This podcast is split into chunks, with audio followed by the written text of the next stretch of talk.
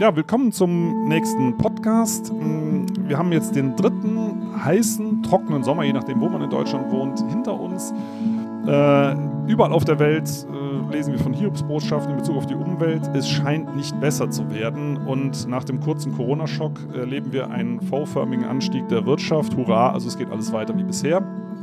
Äh, das will ich im Detail auch nicht kritisieren, aber im Ganzen hat man den Eindruck, ähm, es ändert sich nichts. Es wird im Gegenteil zumindest für die Umwelt immer schlimmer. Und äh, da kann man natürlich in Depressionen verfallen, aber das wollen wir eigentlich gar nicht. Es ist aber schwer, seinen Optimismus zu behalten, aber genau das ist eben super wichtig. Und ich äh, freue mich deswegen ganz besonders, dass ich heute einen Gast habe, der genau in diese Richtung argumentiert, ohne natürlich das Warnen zu vergessen. Das ist ganz, ganz schwer, die Balance da zu halten. Deswegen freue ich mich, wie gesagt, ganz äh, besonders über meinen Gast Dirk Steffens. Guten Tag. Hallo, einen schönen guten Tag. Ich freue mich dabei zu sein. Ja, also ich äh, kenne natürlich auch das neueste Buch Überleben. Da geht es um die äh, Artenvielfalt und die Ökokrise. Und es ist natürlich ganz, ganz schwierig, ähm, die Balance zu halten, ja, zwischen Optimismus und Warnung. Also ohne Warnung geht es nicht. Wir müssen erstmal wissen, wo wir stehen. Ähm, mir fällt es aber oft schwer, dann die Kurve wieder zu kriegen, weil man sollte ja optimistisch enden. Ansonsten hat man ja kaum noch eine Motivation äh, zu handeln. Ne? Das ist Ihnen in dem Buch gelungen. Wie kriegen Sie das hin? Naja, äh, es ist, liegt dem ein ganz banaler Gedanke zugrunde, denn ähm, die Frage ist, wie viele Planeten haben wir, auf die wir ausweichen könnten, wenn wir bei dem Versuch, die Natur dieses Planeten, also unser Lebenserhaltungssystem, funktional zu halten, scheitern? Und die Antwort kennt jeder von uns, es gibt keinen Planeten B. Das heißt, Scheitern ist hier, es hört sich an wie aus einem doofen Hollywood-Film, aber, aber Scheitern ist keine Option. Und wenn wir das wissen, dann können wir uns ja fragen, okay, wie viele Probleme kann man durch Aufgeben, Resignieren und Verzweifeln lösen? Ich kenne kein einziges. Aber mit Optimismus und einem gewissen positiven Tatendrang kann man natürlich sehr wohl Probleme lösen. Und zu den Warnungen, die Sie gerade erwähnt haben, die sehr, sehr notwendig sind und die eigentlich immer noch viel zu leise sind, muss man ja sagen, wir können ja, und auch das ist eine Quelle für Optimismus, zurückblicken auf eine Geschichte, in der Menschen oft vor schlimmen Dingen gewarnt haben. Denken wir mal an das Waldsterben zum Beispiel in den 80er Jahren. Heute gibt es natürlich viele Menschen, die sagen, na ja, war ja dann gar nicht so schlimm, immer diese Katastrophenschreier. Nein, nein, die Wahrheit ist ja genau andersrum. Weil gewarnt wurde, gab es dann Gegenmaßnahmen und deshalb ist der Wald nicht ganz gestorben. Also Warnungen und auch ähm, ähm, dramatische Warnungen sind etwas Gutes, denn sie geben uns die Motivation und die Kraft, die Zukunft besser zu gestalten. Ja, das sehe ich äh, sehr ähnlich. Für die meisten Menschen im Alltag spielt das, und das ist, glaube ich, das große Problem, häufig aber keine direkte Rolle. Also äh, beim Waldsterben, vollkommen klar, das hat man vergessen, das war ein super Erfolg der Umweltpolitik. Sieht jeder heutzutage noch, der noch einen Verbrenner fährt, äh, am Katalysator im Auto, der kommt ja daher aus der Zeit. Äh, aber im Alltag wenn es jetzt nicht gerade so ein Hitzesommer ist, der ist ja jetzt gerade rum. Sobald es wieder kühler wird, kann man sehr schön sehen, lässt das Thema nach. Also wenn man das nicht direkt spürt, und das ist das Blöde am Klimawandel, der ist ja so langsam, auch wenn es äh, erdgeschichtlich sehr, sehr schnell geht, ist er trotzdem noch langsam. Der spielt ja nicht äh, jetzt am Samstag eine größere Rolle als am Freitag. also, das ist, das ist ja das Problem. Uns geht es ja besser denn je. Und dann hat der Klimawandel blöderweise auch noch diese große Pause gemacht, die man sich gar nicht so richtig erklären konnte äh, ist dann so ein bisschen aus den Augen verloren gegangen und jetzt drei heiße Sommer, ups, ist es wieder, auf, wieder da. Wir können aber genauso gut auch wieder drei verregnete Sommer hier in Deutschland bekommen und dann ist es wieder kein Thema. Warum sind wir so vergesslich? weil wir hier unterscheiden müssen zwischen der individuellen, der persönlichen äh, Fähigkeit und Bereitschaft, äh, Probleme anzugehen und so einer institutionell strukturellen, also Gesetze, Regeln, Regierungen, Institutionen. Ähm, jeder von uns kennt natürlich das Gefühl, dass man einen guten Vorsatz hat und den nicht einhalten kann. Und äh, das ist nur allzu menschlich und das möchte ich auch gar nicht streng verurteilen. Also ich verbringe auch nicht jeden Tag meines Lebens umwelt- und klimafreundlich sondern da gibt es dann immer schon mal wieder die Sünden, weil wir Menschen einfach fehlerhaft sind. Aber genau deshalb brauchen wir eben auch ein Regelwerk, das über uns ist, wo unsere Normen und Werte sozusagen in eine bestimmte Richtung geschubst werden. Dafür sind ja Gesetze und Staaten auch da, darf man ja nicht vergessen. Die sind ja nicht erfunden worden, einfach nur so aus Jux und Dollerei, sondern ähm, sowas wie Gesetze und ein Staat gibt es, weil eine Gruppe von Menschen gemeinsame Werte hat, die sie teilen und die gießen sie dann in eine Form, damit man diese Werte leben kann. Und genau da setzt ihm die Verantwortung ein von Politik, aber eben auch von Industrie und Handel äh, und allen wichtigen Entscheidungsmenschen und auch allen unwichtigen Entscheidungsmenschen. Jeder kann auf seiner Ebene ja Entscheidungen treffen. Aber das ist genauso, wie Sie sagen, ohne, ohne dass jemand ein bisschen die Richtung vorgibt, kann es nicht funktionieren. Und im Falle von Klimakrise und Umweltschutz bedeutet das, dass der Staat durch seine Steuerpolitik und seine Umweltgesetze dafür sorgen muss, dass sich umweltfreundliches Verhalten mehr lohnt als umweltzerstörerisches. Und im Moment ist das ja noch genau andersrum. Ich, ich kann im Moment als Unternehmen oder auch als Privatperson unter bestimmten Umständen, wenn ich zum Beispiel einen Wald vernichte, dann kann ich das Holz verkaufen und damit Geld verdienen. Ich bin aber nicht dafür verantwortlich, dass sich die Zusammensetzung der Moleküle in unserer Atmosphäre verändert. Also ich schädige das Allgemeingut und bereichere mich persönlich. Und die Schädigung des Allgemeinguts, dafür muss ich nicht aufkommen. Ich kann die Kosten auf die Allgemeinheit abschieben, externalisieren. Und das ist ein marktwirtschaftlicher Fehler. Denn schon bei sozusagen in der Frühzeit, in der Urzeit des Kapitalismus haben kluge Köpfe gesagt, so geht's nicht. Äh, man muss, wenn jemand Schaden anrichtet, dafür sorgen, dass er für diesen Schaden auch haften muss. Und das haben wir irgendwann vergessen. Wer heute Umwelt zerstört, muss oft nicht haften. Und das hebelt die eigentlich segensreichen Wirkungen der Marktwirtschaft leider aus.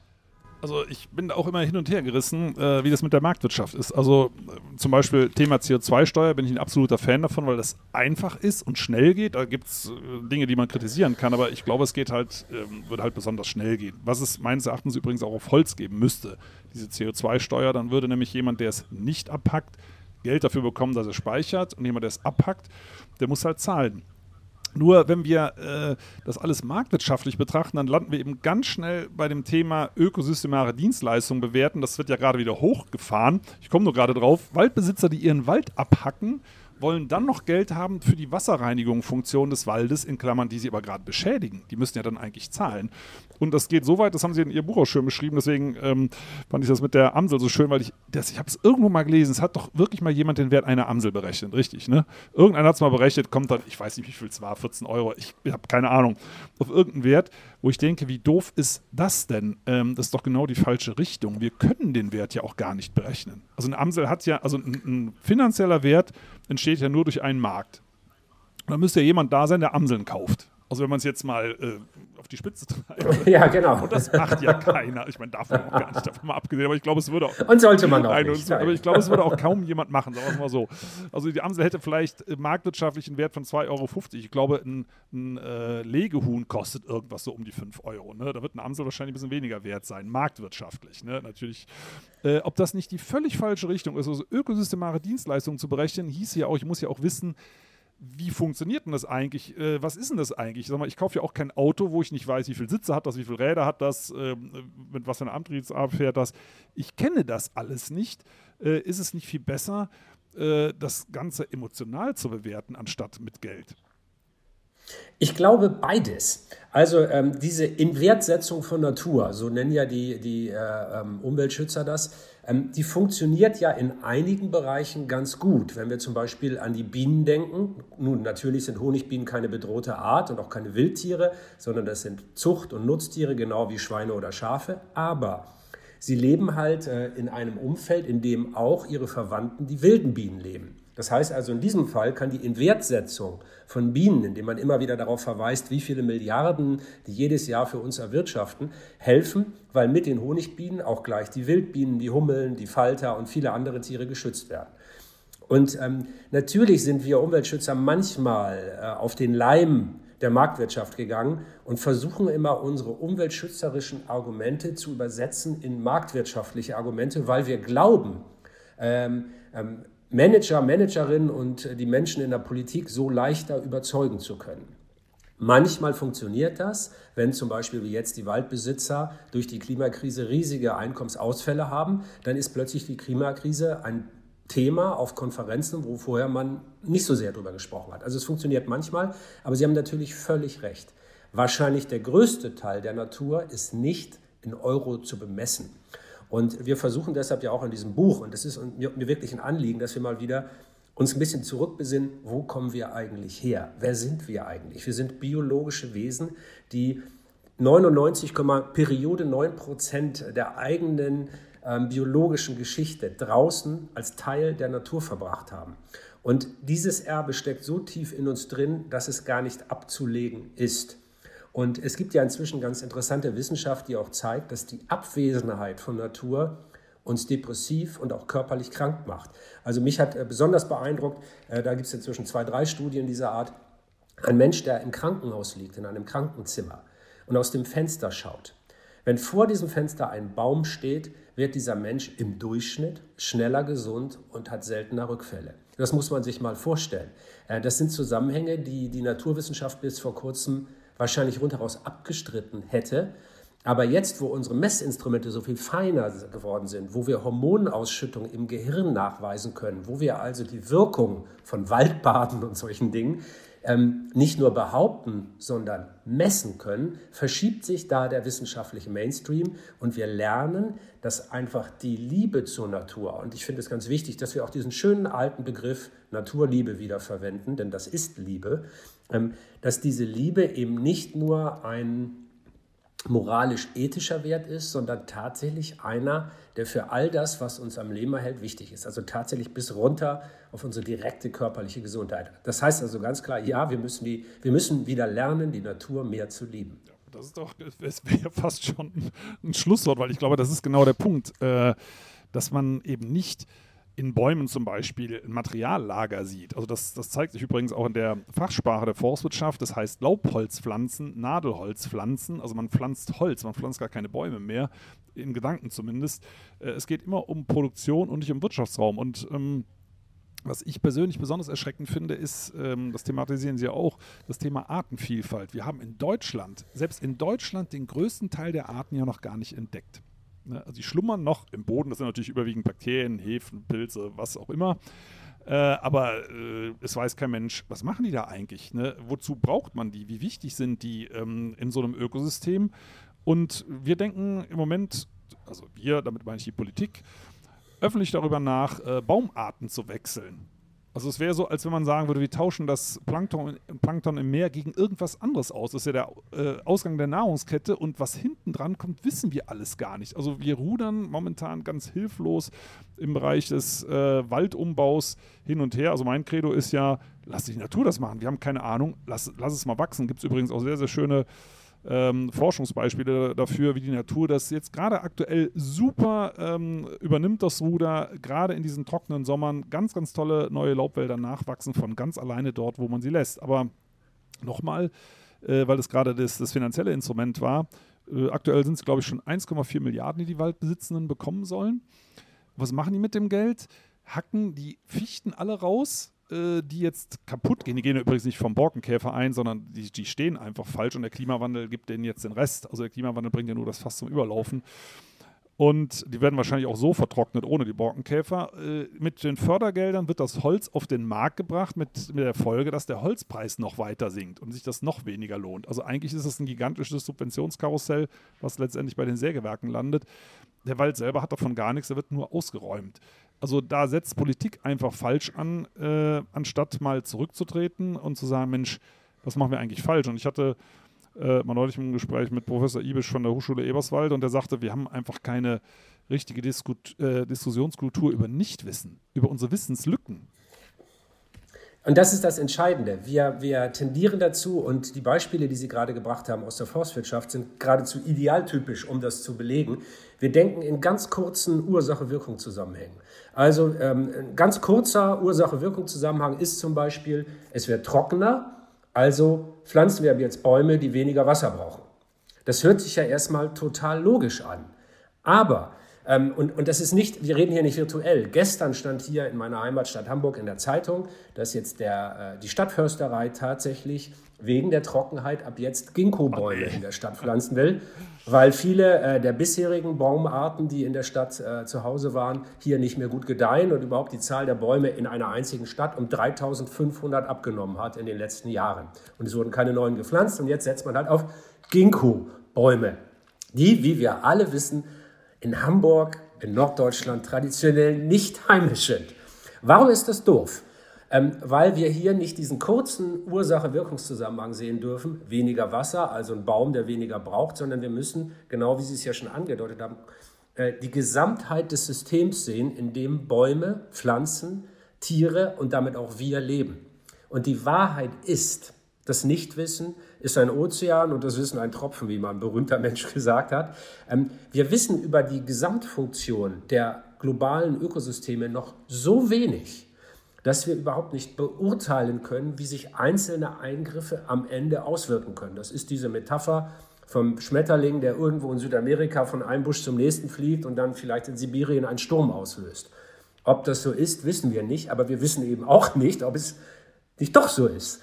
Also, äh, und dieses Nichtwissen müssen wir ernst nehmen. Und wenn man etwas nicht weiß, äh, wenn man zum Beispiel nicht weiß, ob eine Eisdecke auf einem zugefrorenen See hält, dann geht man da logischerweise besser nicht drauf.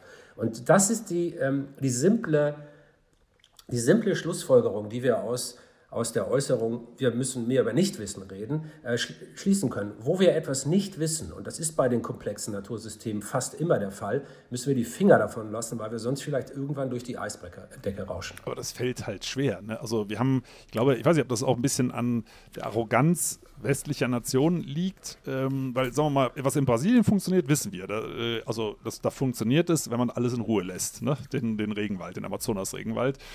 Äh, in Deutschland ist es so, dass nur ein bewirtschafteter Wald ein guter Wald ist. Ne? Also der ist stabil, der, der erfüllt alle Funktionen. Ne? Da sind wir wieder bei, bei einer Maschine sozusagen, erfüllt alle Funktionen. Äh, in Deutschland ist Kulturland gut. Ne? Und ich, ich meine, das kann ja auch schön sein. Das ist ja gar nicht der Punkt. Also eine, eine schöne äh, Viehweide mit Blumen drauf sieht sicher sehr idyllisch aus, aber früher stand da halt Urwald. Ne? Und wenn wir das ganze Brasilien sehen, ähm, Wald abgehackt, Rinder weiden, dann finden wir das eine Tragödie, was es ja aus ökologischer Sicht auch ist. Warum bewerten wir ständig mit zwei äh, verschiedenen Maßstäben? Und es ist so, wenn man sich in Deutschland umhört, selbst beim Naturschutz, der sagt ganz klar, also so eine, so eine Weide, das ist doch wirklich was Tolles. Ja, das hat natürlich was mit äh, tradierter kultureller Arroganz zu tun, das muss man klar sagen. Also wir als als Nachfahren der ehemaligen Kolonialherren ähm, leben da schon in ein bisschen seltsamer Bewertungstradition, ohne Frage. Aber es hat natürlich auch was mit den ökologischen Gegebenheiten zu tun. Also es ist ja tatsächlich so, dass die Artenvielfalt bei uns hier in Deutschland, wenn man mal über die Gesamtheit zum Beispiel der Tierarten schaut, im 16. oder 17. Jahrhundert am größten war und nicht etwa als Deutschland eine durchgängige Buchenwaldwildnis war, weil ein Buchenwald vergleichsweise artenarm ist. Also eine Kulturlandschaft ist tatsächlich biodivers gedacht, ähm, eine eher gute Nachricht. Ein Tier wie der Feldhase lebt nun mal nicht im Wald. Und Deutschland wäre ohne menschliche Eingriffe äh, fast eine geschlossene Waldfläche. Also wenn extensiv Landwirtschaft betrieben ist, dann ist das äh, keine so schlimme Sache, manchmal sogar, wenn man nur Artenvielfalt misst, sogar eine gute Sache. Und wir brauchen natürlich auch gewisse Räume, um unsere Nahrungsmittel zu produzieren. Insofern ist die Frage auch eine akademische. Also wir, wir müssen eingreifen, das geht nicht anders. In Brasilien ist das ein bisschen anders, weil die, weil die ähm, extreme Armut, Nährstoffarmut der Böden dort und die besondere äh, Struktur des Bodens dafür sorgt, dass ja oft die Böden sehr schnell dann durch den Maisanbau oder Sojaanbau oder was man auch immer macht oder die Rinderzucht erschöpft sind und dann liegen gelassen werden und durch Erosion dann vollständig vernichtet werden und dann wird das nächste Stück Wald abgeholzt. Also da ist eine bisschen andere Mechanik, die da wirkt als bei uns. Äh, das ist noch drastischer, noch katastrophaler als bei uns. Deshalb muss man da immer differenziert drauf gucken, aber grundsätzlich stimmt es natürlich. Also wir müssen halt zusehen, dass wir möglichst wenig Natur zerstören, dass sie sich selbst viel besser anpassen. Ich meine, Evolution, Natur kann sich besser an eine sich verändernde Umwelt anpassen, als jeder Plan, den wir an einem Schreibtisch oder in einem Labor entwickeln. Das ist ja ganz logisch. Das heißt, für den Wald, lass ihn lieber wachsen, als jetzt andere Bäume pflanzen, von denen wir nicht wissen, was dann in 100 Jahren vielleicht die Folgen sind. Und es gibt deshalb die sehr kluge Forderung, finde ich, äh, das hat, hat ja auch der Wissenschaftsrat in Deutschland gerade gefordert, dass wir ungefähr 30 Prozent aller Flächen, Land und Wasser einfach wild belassen. Wo die Natur tun kann, was die Natur nun mal tut, wir können davon lernen und daraus die Ressourcen für die anderen Flächen schöpfen, wo wir dann Landwirtschaft betreiben und so weiter und so weiter. Das äh, würde ich sofort unterschreiben, wird in Deutschland wahrscheinlich auf ähm, heftigen Widerspruch stoßen. Aber vielleicht nochmal ganz kurz zur Artenvielfalt von Buchenwäldern. Also A ist gibt es grobe Schätzungen, dass 85 Prozent also ich frage häufiger Wissenschaftler, das ist ja nur eine Schätzung, der Arten nicht bekannt sind und in Buchenurwäldern leben ungefähr allein 10.000 Tierarten. Ne? Ähm, die sind halt klein, ne? ja. nicht, nicht so repräsentativ und äh, unsere Vorstellung von Buchenurwald ist geprägt von Buchenhallenbeständen der Forstwirtschaft. Ähm, also die sind, es gibt nicht so viele Baumarten natürlich wie in Brasilien, es sind nur um die 30, die da vorkommen. Äh, es sind schon relativ artenreiche Wälder und da kommen wir gleich nochmal drauf, weil das Thema Artenvielfalt ist für mich ein ganz zentrales.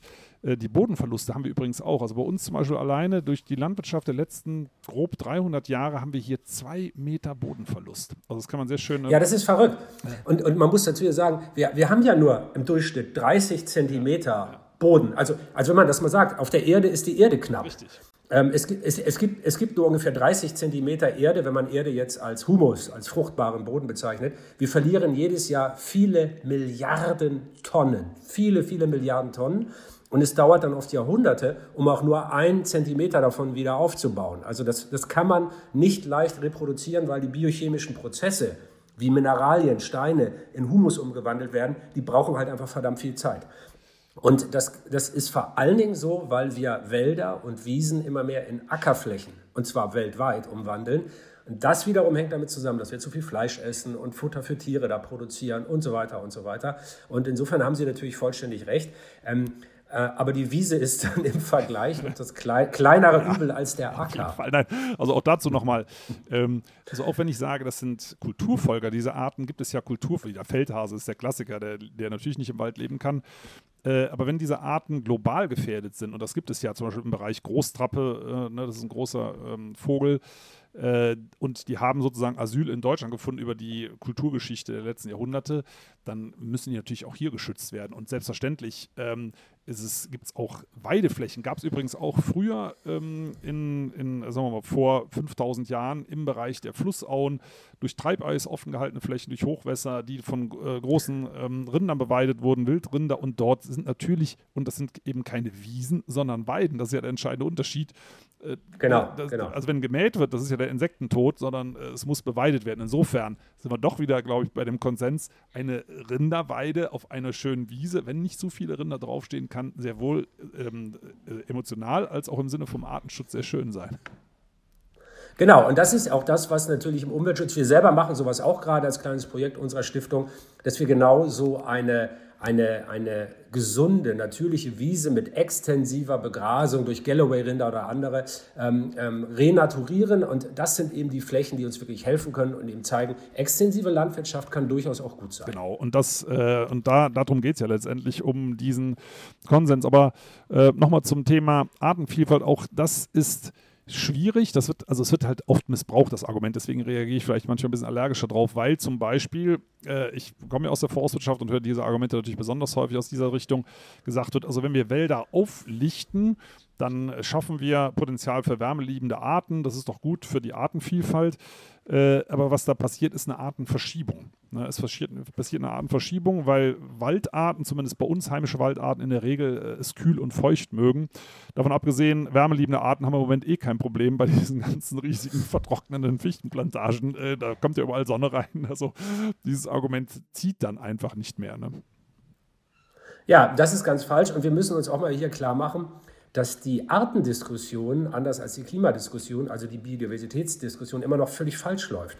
Ich, ich rede relativ häufig äh, mit Politikern und Politikerinnen und wenn ich dann über Artenschutz rede, dann haben die immer das Gefühl, ich bin so einer, der Pandas umarmen möchte und sich für verhungernde Eisbären einsetzt.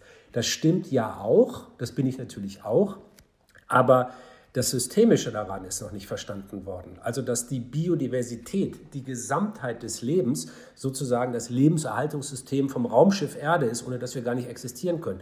Wenn die Eisbären morgen aussterben, dann haben Sie und ich davon überhaupt keinen spürbaren Nachteil. Wir werden das schlicht nicht bemerken, auch wenn es uns vielleicht ganz traurig macht als Eisbärliebhaber. Aber das hat keine konkreten Folgen für uns. Wenn aber in den Wäldern oder in unseren fruchtbaren Böden viele Arten aussterben, deren Namen wir gar nicht kennen oder die noch nicht mal von der Wissenschaft entdeckt worden sind, dann kann das die Fruchtbarkeit der Böden, den Wasserhaushalt, das Klima, äh, die Produktion von äh, Sauerstoffanteilen in unserer Atmosphäre all diese großen biochemischen Kreisläufe so beeinflussen im Extremfall, dass, und vor diesem Satz habe ich auch viele Jahre zurückgeschreckt, aber inzwischen traue ich mich immer Ihnen zu sagen, dass das das Ende der Menschheit bedeuten könnte. Ich weiß, wie sich das anhört. Und alle denken, der hat ja nicht alle Tassen im Schrank, aber es gab ja in der Geschichte der Erde schon fünf große Massenaussterbeereignisse. Die sind wissenschaftlich klar dokumentiert. Eins davon kennt jeder, als die Dinosaurier ausgestorben sind. Damals ist ein Asteroid auf die Erde geknallt und hat übrigens ja vor allem Temperatur und Klima verändert. Äh, man darf sich das ja nicht so vorstellen, da ist ein Asteroid eingeschlagen und die Erde ist einmal abgebrannt und alle waren tot. So ist es nicht gelaufen. Das Artensterben damals lief nicht schneller ab, so viel wie wir heute wissen, als das zur Zeit. Im Moment verlieren wir schätzungsweise 150 Arten pro Tag, kann man natürlich nur schätzen. Ist sehr schwer zu beweisen, dass etwas nicht da ist oder nicht mehr da ist. Ist sehr schwer zu beweisen. Also es ist eine Schätzungszahl. Aber wenn man sich mal klar macht, nach diesem Einschlag des Asteroiden sind die Arten auf dem Planeten Erde nicht schneller ausgestorben als jetzt, möglicherweise sogar langsamer. Das hat Jahrhunderte gedauert. Also durch diesen Einschlag, die folgenden Vulkanausbrüche und all das, was passiert ist, haben sich Klima und Atmosphäre so verändert, dass das Pflanzenwachstum beeinflusst war. Dadurch sind dann die großen pflanzenfressenden Tiere, die Saurier, ausgestorben. In Folge natürlich dann später auch die fleischfressenden und all das, was da noch mit dran hing. Und genau so einen Prozess erleben wir heute eben wieder. Ähm, wir haben von den acht Millionen Arten, die wissenschaftlich bekannt sind, auf der Liste der Bedrohten bereits eine Million, hat der Weltbiodiversitätsrat letztes Jahr festgestellt. Eine Million von acht Millionen Arten sind vom Aussterben bedroht. Und wenn die wirklich alle aussterben, dann muss man sich ihm auch trauen zu sagen, dann sterben wir mit. Gut, das ist natürlich hart und das kommt der harte Wechsel. Wie kriegt man dann die Kurve zum Optimismus? Weil ähm, wir, man, man, sieht ja keine echte Bremsbewegung. Also sagen wir mal so, man sieht eine Bremsbewegung, doch, das sieht man schon, aber ähm, wir bremsen nicht richtig, sondern in Summe steigt der CO2-Ausstoß ja und zwar äh, noch im Prinzip ja exponentiell. Ne? Ja, aber CO2 ist natürlich auch nur eins unserer Probleme. Ja. Auch die Klimakrise ist äh, möglicherweise noch nicht mal das größte Problem. Aber bleiben wir mal bei diesem Bild. Ähm, das sind so schreckliche Aussagen, so schreckliche Drohszenarien, dass man erstarrt. Aber wenn wir das mal in unser tägliches Leben übertragen, also wenn wir über eine Straße gehen und wir sehen von hinten ein Auto, das auf uns zukommt, äh, dann ist das eine tödliche Bedrohung. Aber das führt ja nicht dazu, dass wir mitten auf der Straße stehen bleiben, sondern weil wir das wissen, gehen wir weiter und zwar nicht auf das Auto zu, sondern im 90-Grad-Winkel davon weg auf die andere Straßenseite. Manchmal, also eine tödliche Bedrohung bedeutet ja nicht, dass die Lösung unglaublich schwierig ist. Und da ist der Quell des Optimismus. Im Prinzip hat die Wissenschaft genug geliefert, äh, um die Probleme zumindest basal zu beschreiben und vorzugeben, was die möglichen Lösungen sind. Natürlich im Detail brauchen wir noch ganz viel Forschung und da wird es auch immer wieder Korrekturen geben und so, aber wir wissen im Grunde, was schief läuft und wir wissen, was zu tun ist. Und was könnte schöner sein angesichts eines Problems, dass man das Problem kennt und die Lösung? Und das Einzige, was wir noch tun müssen, ist zu handeln. Und ich finde, das ist doch, das ist doch eine großartige Nachricht. Es wäre doch viel schlimmer, wenn die Nachricht wäre, die Natur geht kaputt und wir wissen nicht warum. Wir wissen ja warum und wir wissen, wie wir es anders machen könnten. Deshalb müssen wir doch optimistisch sein. Genau, also ich sag mal so, also mein Optimismus gründet sich darin, dass ich sage, die Natur kriegen wir gar nicht kaputt. Also wir kriegen Teile davon kaputt, aber die Natur als Ganzes, man sieht das auch im Wald. Also ich habe das jetzt äh, gerade in den letzten Tagen gesehen. Ein Privatwaldbesitzer, der hat mit Harvester die Fichten alle abgehackt, weil sie jetzt kaputt gehen. Was pflanzt er? Fichte. und, und gerade frisch gemacht. Oh, clever. Äh, super clever. Man sagt, also da hat mich eine Teilnehmerin von der kleinen Führung gesagt, ja, äh, aber den kann man doch jetzt nicht als dumm bezeichnen. Ja gut, sage ich. Das, mir fällt momentan kein anderes Wort dafür ein. Aber ähm, und nebendran sind überall kleine Eichen, Buchen, Pappeln. Also die Natur bietet das immer wieder an und sagt, Mensch, lass mich doch. Ne? Gut, und wenn man eben sagt, wir brauchen noch zehn Jahre, dann bietet es eben in zehn Jahren an, auf einem wahrscheinlich etwas schlechteren Niveau natürlich. Das ist auch klar, aber wir sehen es auch bei uns in der, wir haben jetzt gerade die Büroräume neu gebaut in der Waldakademie. Ist ein Passivhaus, äh, was die ganze Zeit auch belüftet wird mit der Solaranlage und so weiter. Also alles, was man so machen kann. Äh, man muss nie wieder Brennstoffe einkaufen. Der Betrieb ist ja auch viel billiger. Also man muss ja sagen, selbst wenn ich ein Umwelthasser wäre, hätte ich genau so bauen müssen. Äh. Aber das ist der Punkt. Genau das ist der Punkt. Ähm, in, in der Öffentlichkeit, und ich, das ist natürlich auch der Fehler von Menschen wie mir, also von Journalisten, die in der Öffentlichkeit über Umweltprobleme berichten. Wir, wenn wir über Umweltschutz reden, dann ist das immer eine Erzählung von Verzicht und Niedergang und was alles kaputt geht und was künftig nicht mehr erlaubt sein soll und wofür wir dann die Steuern und die Abgaben erhöhen müssen. Also Umweltschutz ist bisher eine, eine schwarz-braun, graue, äh, schlechte Laune-Erzählung. Also so von, von, von der, ne? also äh, es fühlt sich alles so an, in 100 Jahren äh, wanken gebeugte Geschalten unter, unter äh, gelb verseuchten Wolken äh, durch verfallene Städte. So erzählen wir Umweltschutz. Wie dumm. Denn in Wahrheit ist Umweltschutz ja eine Geschichte von Gewinn und Fortschritt. Zum einen, so wie Sie es gerade beschrieben haben, dass in vielen Bereichen es auch ökonomisch eben wirklich Sinn macht, nachhaltig zu handeln aber natürlich auch das, was wir ganz am Anfang unseres Gesprächs als Naturliebe bezeichnet haben, was wir alles gewinnen an Lebensqualität, an Gesundheit, an Glück. Hantieren wir doch ruhig auch mal, auch als naturwissenschaftlich geprägte Menschen, mit diesen Begriffen wie Liebe, Glück und Freude. Äh, denn seien wir doch mal ehrlich, ich meine, bei allen Formeln, die wir in unserem Leben so gelesen haben, was macht uns wirklich froh? Äh, äh das ist der Sonnenstrahl oder ein schöner Schattenwurf von der Buche. Wenn ich hier rausgucke, steht eine vor meinem Fenster. Und wenn die Sonne da schräg durchscheint, dann ist das ein schönerer Moment, als wenn ich hier auf das Blatt Papier vor mir gucke und eine physikalische Formel sehe. Also Natur macht froh und glücklich. Und auch das ist ja ein Gewinn. Und von da kommen wir dann gedanklich zu der Frage, was ist eigentlich unsere Vision von der Zukunft? Also bisher sagen wir immer, wir müssen wachsen, wachsen, wachsen. Wir müssen noch wohlhabender werden. Also wenn wir nicht wachsen, bricht alles zusammen. Das ist das Mantra. Ähm, seit 1970 hat sich der individuelle Wohlstand in Deutschland ungefähr verfünffacht. Die Glücksforschung sagt aber, dass das Glücksempfinden genau gleich geblieben ist. Und dann die simple Frage, wenn uns immer mehr Wohlstand überhaupt nicht zufriedener macht, Warum wollen wir dann immer mehr davon? Und daraus dann die, und dann wird die Frage wirklich wissenschaftlich und gesellschaftlich interessant. Gibt es nicht eine Möglichkeit, Wachstum und Wohlstand anders zu definieren als bisher? Also das nur mit dem Bruttoinlandsprodukt zu machen. Übrigens, selbst der Erfinder des Bruttoinlandsprodukts hat gesagt, Moment, das sagt nur was über die Geldströme aus, nicht über den wahren Zustand einer Gesellschaft. Also finden wir nicht bessere Kriterien, um Wachstum zu messen, zum Beispiel mehr gesunder Wald. Ähm, denn Wirtschaftswachstum ist mal, das muss man sich ja einfach mal klar machen. Wenn ich mich jetzt in ein Auto setze, das volltanke und damit fünf Stunden im Stau stehe, dann ist das Wirtschaftswachstum. Denn ich habe, wenn ich mit dem Auto dann noch einen Unfall baue, ist das sogar noch mehr Wirtschaftswachstum. Weil jeder einzelne dieser Prozesse führt zu mehr Geldströmen an der Tankstelle, äh, mein Auto wird verbraucht, äh, wenn ich einen Unfall habe, muss der Abschleppwagen kommen, die Reparatur. Also All diese katastrophal schlechten Dinge, im Stau stehen, Unfall bauen und sowas, sind Wirtschaftswachstum. Wollen wir davon wirklich noch mehr? Das ist, das finde ich bis jetzt die schönste Definition von Wirtschaftswachstum überhaupt. Da gibt es übrigens, ich meine, ich war da noch nicht, hatte zwar schon mal Einladung, aber ich wollte jetzt nicht wegen einem Vortrag dahin fliegen, weil mir das von der Ökobilanz doch ein bisschen zu schlecht war. Bhutan. Äh, Bhutan macht auch nicht alles richtig, aber ich finde das sehr sympathisch, den Ansatz äh, Bruttonationalglück äh, zu verfolgen. Ja. Und das ist genau das, was Sie sagen. Äh, wir sind ja, wir sind, was wir wollen, sind ja Emotionen. Das ist ja, unser Belohnungssystem ist ja eigentlich genau darauf ausgerichtet. Ist ja nicht auf äh, ein dickes Portemonnaie ausgerichtet oder ein großes Auto. Das kann man natürlich auch in Emotionen übersetzen, keine Frage. Aber die rein materiellen Dinge machen noch keine Emotionen.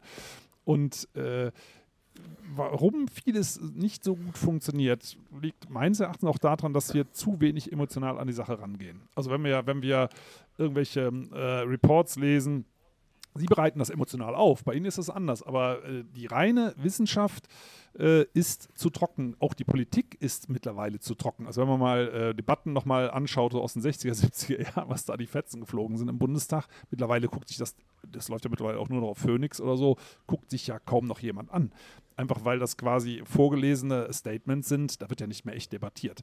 Also äh, wenn wir mit mehr Emotionen rangehen und dann noch einen Schuss Optimismus reinkriegen, wie wäre Ihre Prognose? Wie, was würden Sie sagen? Daumen rauf, Daumen runter? Äh, schaffen wir es, schaffen wir es nicht?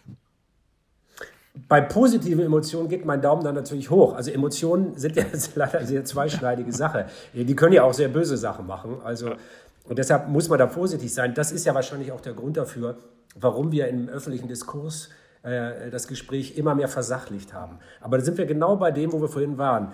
Man kann den Gesang einer Amsel nicht mit sachlichen Argumenten darstellen.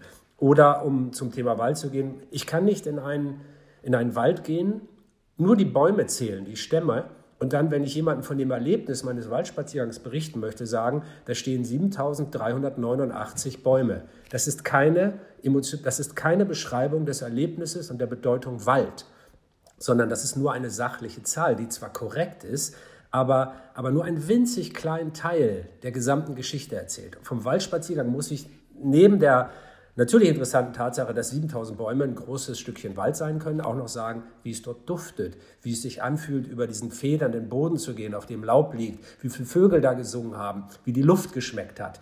Und das ist, glaube ich, das, was Sie auch meinen. Das ist diese Emotionalität. Wir müssen uns ein bisschen mehr trauen, das wieder zu sagen. Ähm, ähm, ich fühle mich auch manchmal ein bisschen seltsam, wenn ich jetzt das, was man abschätzig in der Öffentlichkeit so Bäume umarmer nennt oder äh, dann wird man vielleicht in die esoterische Ecke gestellt des Naturliebhabers. Das ist mir alles natürlich total fremd, das entspricht gar nicht meinem Wesen. Trotzdem bin ich der Meinung, wir sollten uns trauen, mehr dieser Begriffe und Erlebnisse wieder deutlich und laut auszusprechen, weil das eine Bereicherung ist. Ja, genau darum geht es. Und äh, vor allem, was ich auch ganz wichtig finde, ist auch für die junge Generation. Ne, äh, was, was ist das für ein Bild der Hoffnungslosigkeit, wenn man sagt, okay, also uns geht es jetzt gut und vielleicht auch noch zehn Jahre, vielleicht auch fünf, vielleicht auch 20, das weiß man gar nicht. Die Erde hält ja erstaunlicherweise mehr aus, als wir in den 80er Jahren gedacht haben. Ne? Auch das ist ja übrigens eine positive Botschaft, muss ich auch mal sagen. Ne? Ja. Ähm, dass, sie, dass wir einfach mehr Zeit bekommen haben. Also damals, oder wenn man noch weiter zurückgeht, 70er Jahre, Club of Rome, da hätte man gesagt, also im Jahr 2000 ist alles zu Ende. Ähm, und jetzt sind wir im Jahr 2020 und muss sagen, oh, also wie Sie gerade sagten, um den Faktor 5 mehr Materialwohlstand, mehr ist es ja nicht, ne? Äh, aber immerhin das Fünffache, der Verbrauch ist irre gestiegen und trotzdem hält das diese Kugel immer noch mit uns aus. Äh, das ist ja eine irre Chance. Ne? Und auch wenn wir jetzt, also die Berechnung, das ist ja alles eine Glaskugelgeschichte, aber äh, man geht ja davon aus, dass wir eben nochmal 10, 20 Jahre Zeit haben, vorausgesetzt, wir leiten eine echte Wende ein. Es weiß jeder, dass wir nicht sofort auf Null runterkommen, aber immerhin äh, geht man davon aus, dass wir noch Spielraum haben, gleichwohl es die, die Rahmenbedingungen sich da, äh, dabei verschlechtern. Also wir haben Chancen, Chancen, Chancen.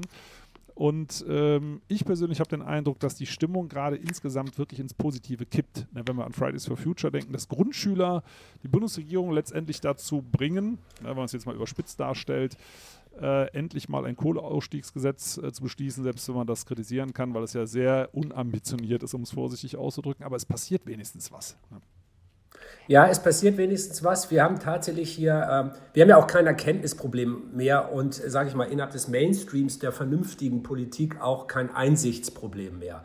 Es geht ja tatsächlich im Moment, wir streiten nicht mehr über das Was, sondern nur noch über das Wie. Das ist ein großer Fortschritt. Aber der Kohleausstieg ist ein Zeichen dafür, ähm, dass die Dringlichkeit noch nicht verstanden ist. Also ich glaube, äh, aktueller Stand ist noch 2038, hören wir dann endgültig damit auf. Das ist in 18 Jahren. Sie haben gerade selber gesagt, wir haben ja insgesamt nur noch 10 bis 20 Jahre Zeit. Das ist ja so der gängige geschätzte Korridor. Ähm, das müssen wir verstehen, dass Kompromisse dieser Art nicht mehr lösungs, äh, nicht mehr hilfreich sind beim Lösen dieser Probleme. Und hier können wir etwas aus der Corona-Krise lesen, was wiederum ähm, Anlass für den Optimismus ist. Wenn es darauf ankommt, können alle Bereiche des Lebens, wir individuell, jede kleine Firma, jede große Firma, die Politik, sogar äh, die Auslegung unserer, unseres Grundgesetzes plötzlich gleichzeitig in eine Richtung gehen. Es war möglich, innerhalb von Tagen alles zu verändern, was vorher vollständig unmöglich erschien. Beispiel Flugverkehr. Der internationale Flugverkehr ist innerhalb von wenigen Tagen ähm, ganz überwiegend stillgelegt worden. Also 80, 90 Prozent weniger Flugbewegungen in der Luft. Nicht das Virus hat diese Entscheidung getroffen, sondern die Menschen, die gesehen haben, was das Virus anrichten kann und dann zu der Einsicht gekommen sind, es ist besser, wenn jetzt keine internationalen Flüge stattfinden. Menschen haben innerhalb von Tagen entschieden, dass der internationale Flugverkehr quasi eingestellt wird.